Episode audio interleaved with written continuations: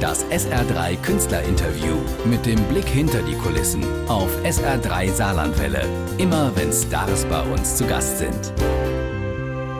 Wolfgang Niedecken Solo, Familienalbum, der Titel der neuen CD und das Eröffnungsstück Rheinrassier Strasseköter. Hey, perfekt Super, ausgesprochen. Hä? Hey, mein Schönen Opa Tag. kam ja aus dem Rheinland. Gut. Wolfgang. Ein Oxymoron, wie wir uns fürs nächste Kreuzworträtsel merken, sowie melancholische Frohnatur, was du so bist. Mhm. Ja, ganz Passt genau. nicht zusammen, aber doch. Ja, so wie alter Knabe, Genau. äh, schwarzer Schweigen. Schimmel, ne? Also, Ja. Geht einfach nicht. Hat mir meine Tochter beigebracht. Die hat äh, Deutsch-Leistungskurs. Irgendwie. Okay. Und Papa, das ist ein Oxymoron. Aha, verstehe. Gut. Und der Strasseköter, den gab's natürlich. Oder das ist ja, ist irgendwie mehrere Geschichten zu, ne? ja, der Straßenköter, den, den kennst du wahrscheinlich sogar noch. Das war die Blondie, Habe mein ich Hund aus den Köpfchen streicheln 80ern. dürfen in den 80ern. Äh, aus, den, aus den 80ern. Ja. Also der, wenn, man, wenn man keine Größenverhältnisse hatte, dann hätte man die glatt für einen Schäferhund halten können. Also wenn, dann war das ja ein Bonsai-Schäferhund und, und wirklich kein Rassehund und gar nichts. Ich habe damals äh, bei der vorigen Tour äh, habe ich die, die Nummer Jupp mit, mit so einer Blondie-Geschichte eröffnet und habe dann im, schließlich dann gesagt, äh, Blondie war, wenn überhaupt, dann ein reinrassiger Straßenköter, so wie wir alle. Ich werde nie vergessen, äh, als die Fans äh, Backstage den über das Plakat haben tapsen lassen, damit auch das Autogramm äh, in Pfotenform mit Stimmt, drauf ist ja, von einem. BAP-Mitglied. Äh, Familienalbum, das hat natürlich viel mit Bildern, mit Fotos zu tun, wobei Mhm. Album eigentlich bei Niedeckens nicht passt, du hast alles in Kisten. Ja, wir haben auch Alben, aber äh, das ist ja auch so ein, ein, ein, eine, CD oder ein Vinyl, ist, nennt man ja auch Album. Und das, so diese Doppelbedeutung fand ich eigentlich ganz schön.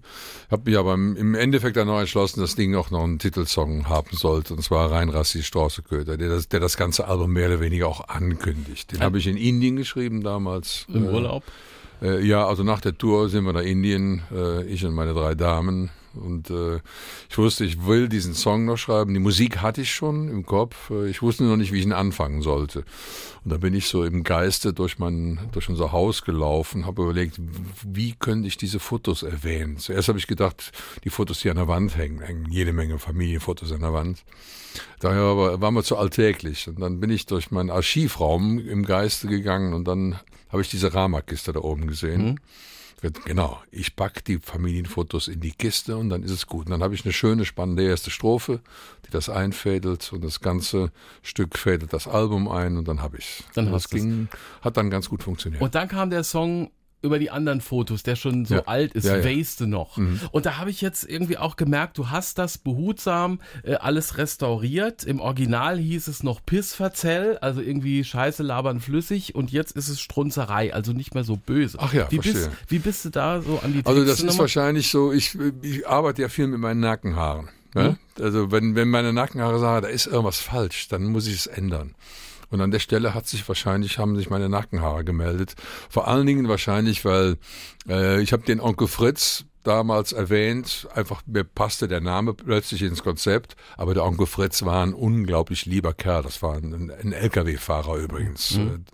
Und ähm, seine Frau war auch total nett, war eine Schwester von meinem Vater. Und die kommen schlecht weg in dem Song. Und deswegen habe ich mich bemüht, das jetzt diesmal mh, ein bisschen mh, charmanter zu bringen. Und wirklich alle, die es hören, mein Onkel Fritz war ein unglaublich lieber Kerl. Das hören wir jetzt. Gucken, Familienbilder mit Wolfgang Niedecken, mit dem Ohr und haben noch weitere Geschichten in dieser Stunde im SA3 Kiosk.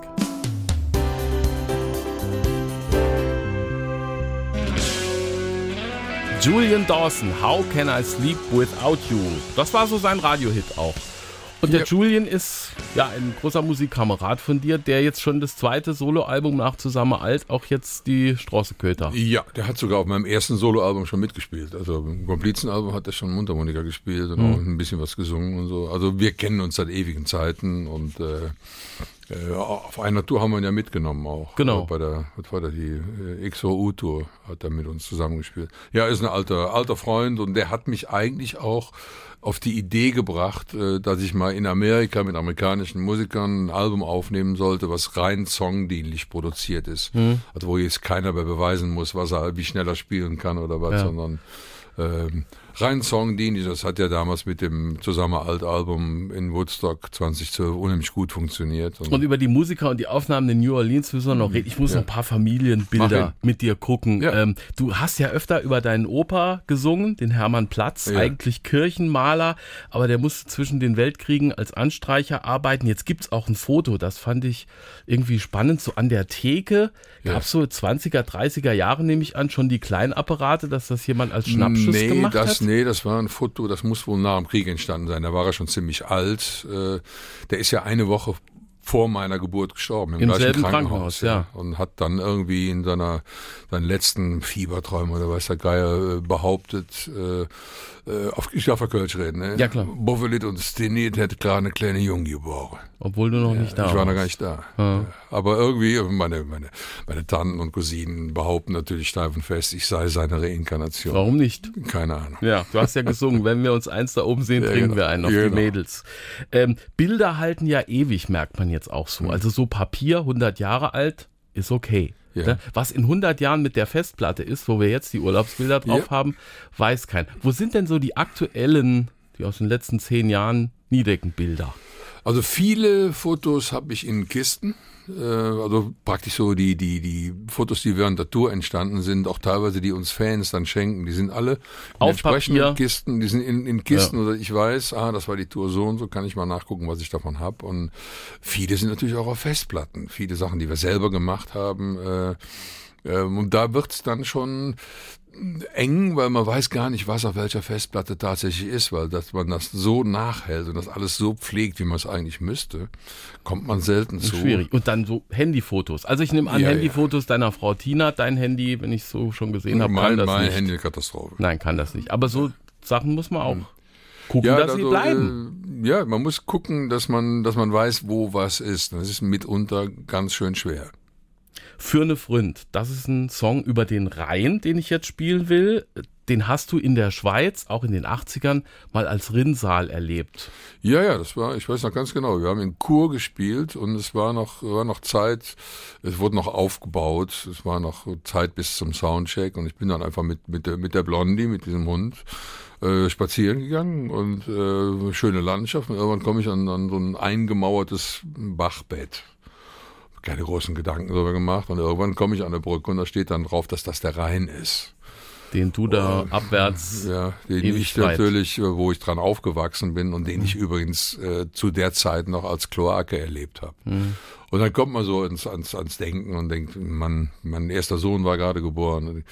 Scheiße, wo soll, der, wo, wo soll der denn eigentlich mal schwimmen gehen? Im Rhein mhm. geht's nicht mehr. Und mhm. dann kommen die Geschichten aus meiner Kindheit. Wo, wo dein Halbbruder ja. sich an die Schleppkähne ja. hängt, das war ja Da gibt es dieses schöne Foto im Lebensgefährlich Booklet. eigentlich. Ja, ja, das haben die Jungs, äh, die, die so um die Bahn 20 waren, die haben das äh, gemacht. Äh, sie haben das für selbstverständlich genommen. Sie sind rausgeschwommen und haben sich an diese, an diese dicken Stahltaue gehangen, die, die zwischen den die zwischen den Schleppgänen hingen. Die waren immer so Schlepperformationen. Mhm. Vorne ein so, ein so ein Kraftpaket und der hat den Rest so hochgezogen. Und dann sind die da dran und haben sich da äh, auf die auf die auf die Schleppdinger da hoch hoch irgendwie hochgewurschtelt und eine Zeit lang mit mit rein aufwärts treiben äh, ziehen lassen und dann, und dann wieder, wieder runtergeschwommen. Gibt's von dir auch so Jungensabenteuer, wo man froh sein kann, dass es dich noch gibt? Also ehrlich gesagt, ich war nie so einer für Mutproben. Äh, immer wenn einer kam und sagte, bist du feig für das und das, sage ich, ja stimmt, yes. bin ich zu feig, zu Ende. Also ich habe das nie mitgemacht, äh, gut. war aber trotzdem sehr gut angesehen.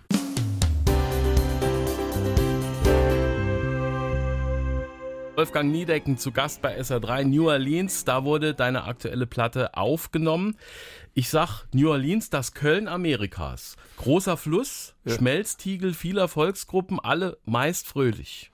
Was? Und Karneval. Also Und Karneval, genau. Mardi Gras. Ja. Der ist schon, hat schon viel mit Köln zu tun, also auch wenn, wenn der Vergleich natürlich hinkt. Äh, aber äh, ein Schmelztiegel äh, aller möglichen Kulturen, das macht sich natürlich auch in der Musik bemerkbar. Ne? Also die, die war auch ein großer Sklavenhafen, wo die afrikanischen Sklaven dann endlich mal von Bord durften. Gar nicht so schön alles, aber die, die Musik hat natürlich unglaublich davon profitiert, von, der, von den Afrikanern afrikanischen Rhythmen und von dem, was der Blues dann auch von Afrika rübergebracht hat. Du hast dort mit Amerikanern aufgenommen. Der Bassist war Musikdirektor bei Leonard Cohen. Einer hat mit den Eagles gespielt. Es war so ein bisschen wie bei Zusammen alt. Wir haben damals drüber mhm. geredet und gesagt, die kochen auch nur mit Wasser, haben aber die größeren Töpfe. Ich habe neulich mit US-Musikern erlebt und würde sagen, ähm, Swing, Rock'n'Roll, Blues haben die gelernt irgendwie. Mhm. Also wir haben es gelernt, mhm. indem wir es abgehört haben mhm. und haben es irgendwie kopiert und geübt. Die haben es irgendwie in der DNA, dass es dieses ja, Müh cooler ist. Ich ist glaube, das, so? das ist die, die, die DNA-Geschichte. Also wenn, wenn wir, äh, also bei Bab spielen wir wirklich fantastische Musiker. Klar. Die, die müssen auch nichts mehr beweisen, die können das alles, aber trotzdem geben wir zu, dass wir erstmal überlegen, Moment, wie würden die das denn machen? Und das ist schon genau die eine Überlegung zu viel. Die machen es einfach. Mhm. Es sind Berufsmusiker, die dabei mhm. waren, die spielen alles, aber irgendwie hatten die doch auch Spaß mit deinen Und die kriegst du aber noch nicht, auch nicht zu allem. Ne? Also ja. das sind Leute, also die, der, der Stuart Smith, der ist bei den Eagles unter Vertrag, der spielt auch in Don Henleys Band äh, und ähm, das sind Leute, die gucken schon, was sie spielen. Die kriegst du jetzt nicht für irgendeine Schlagerproduktion. Mhm. Also äh, sind keine Mietmucker in dem Sinne, sondern äh, das sind Leute, die, die nur das machen, was sie auch selber gut finden. Und wir haben den großen Vorteil, dass wir den Stuart Lerman haben. Das ist ein mit, mit zwei Grammys ausgezeichneter Produzent und Tontechniker, ist, ist untertrieben Tontechniker, ist einer, der hat die komplette Musikaufsicht bei so einem Projekt wie Vinyl, wo Mick Jagger äh, mit Scorsese gearbeitet hat, oder mhm. ähm, äh, Boardwalk Empire. Der hat die ganze Musik äh, in seinem Studio äh, produziert. Und, und wenn die das machen und auch die Musiker dabei sind, gibt es diesen speziellen Sound, der zu New Orleans passt und den du dir jetzt auch mal gönnen wolltest. Also mit, ja, mit Akkordeon, ja. Triangel, ne? Ja, also wir dabei. haben die, die New Orleans Musiker haben natürlich in, erst in New Orleans auf Zuruf geordert, sozusagen. Da war äh, noch so ein Akkordeonspieler. Der Akkordeonspieler so war unfassbar. Fingern. Der, der Typ, Wahnsinn. Das war äh, Doopsy. Rockin' Doopsy, der stammt aus einer Akkordeon-Dynastie. Dessen Vater hat auf Oh Mercy mit Dylan gespielt. Der ist verstorben mhm. und er ist jetzt an seine Stelle getreten. Das geht so, ja. Und der, der kommt ins Studio rein sein. Kräftiger schwarzer Mann mit mhm. Tattoos und silbernen Zähnen. Akkordeon und denkst dir lieber Gott, ja. Äh, ja, du denkst, äh, besser mal in Deckung gehen, auch keine großartig widersprechen oder so. Und dann fängt die Musik an und dann wachsen dem Flügel. Dann äh, wird er zum Engel. Ja, der hat so so lieblich, liebevoll gespielt, äh, wunderschön. Er war auch so glücklich, dass er, er hat erst gedacht, was mag da jetzt kommen von dem weißen Mann. Äh, und dann hörte, der wollte auch wissen, worum es in dem Stück geht und äh, in den Stücken geht. Also am, am, tollsten fand ich, wie der auf äh, Geburtstagsbogo gespielt hat. Mhm. Wir hören gleich noch aus dem Niedecken Familienalbum noch ein klein bisschen was New Orleans mäßig und dann reden wir über die Tour.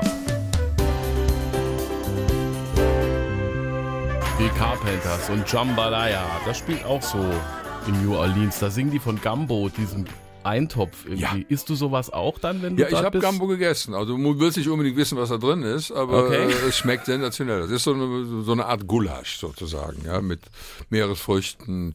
Schmeckt sensationell. Muss man auf jeden Fall einmal gegessen haben und manche Leute wollen es jeden Tag essen. Super. Äh, das wäre auch, kann man immer wieder warm machen, Backstage, ja, ja, wenn es ja, auf Tour geht.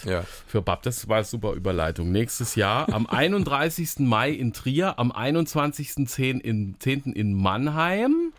Und Saarbrücken gucken wir noch. Ja, das wird auch noch, wird auch noch stattfinden. Also man muss ja immer so gucken, wie es denn läuft. Und äh, die Touren, das, also unsere Dauerklienten wissen das ja, dass das äh, steht auch unten immer drunter, wird fortgesetzt. Genau. Oder nee, Fortsetzung folgt steht drunter. Das war auch mal ein schöner Song. Ja. Wolfgang, danke für deinen Besuch. Ja, das Familienalbum ein ist ein wunderbar gechilltes Album. Ich höre es ständig im Wald, in der Natur, handgespielte ja, Musik. Wunderbar. Und vor allem dieser Bläsersatz ist ja auch. Ja, klasse. das ist übrigens noch eine neue Information. Also wir werden mit Bläsersatz auf Tour gehen. Super. Wir werden äh, drei Bläser mit haben. Dann auch das hier, et es wird es, der Kölsche Imperativ. Jawohl, ne? jawohl. Danke dir, mach's gut, bis bald. Bis dann. Tschö.